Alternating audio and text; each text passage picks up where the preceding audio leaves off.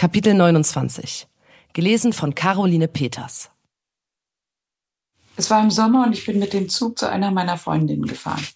Es war einer dieser Züge, in dem man in abgeschlossenen Abteilen sitzen konnte, wo auf jeder Bankreihe drei, wenn nicht sogar vier Personen Platz finden.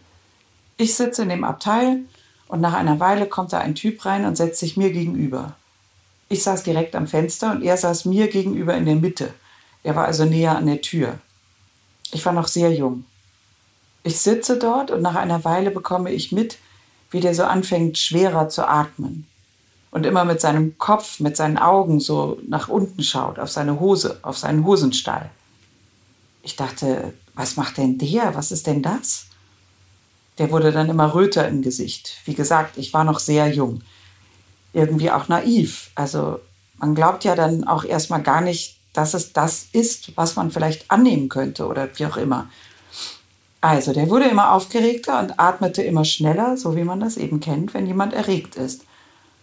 Und fing dann noch an, seine Hand in die Hose zu schieben. Und ich dachte dann, ach du meine Güte, was mache ich denn jetzt? Der sitzt ja näher an der Tür. Also wenn ich jetzt versuche, aus dem Abteil rauszurennen, dann schnappt er mich womöglich.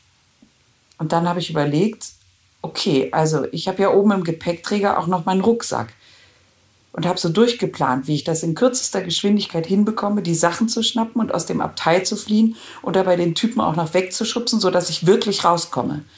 Genau so habe ich es dann auch gemacht und bin auf die Weise dann aus dem Abteil rausgekommen und bin dann durch den halben Zug geeilt. Ich habe dann irgendwo in ein Abteil geschaut und sah eine Frau da sitzen. Da bin ich rein und habe dann versucht, mich irgendwie wieder zu sortieren. Das war jedenfalls auch eine schreckliche Sache.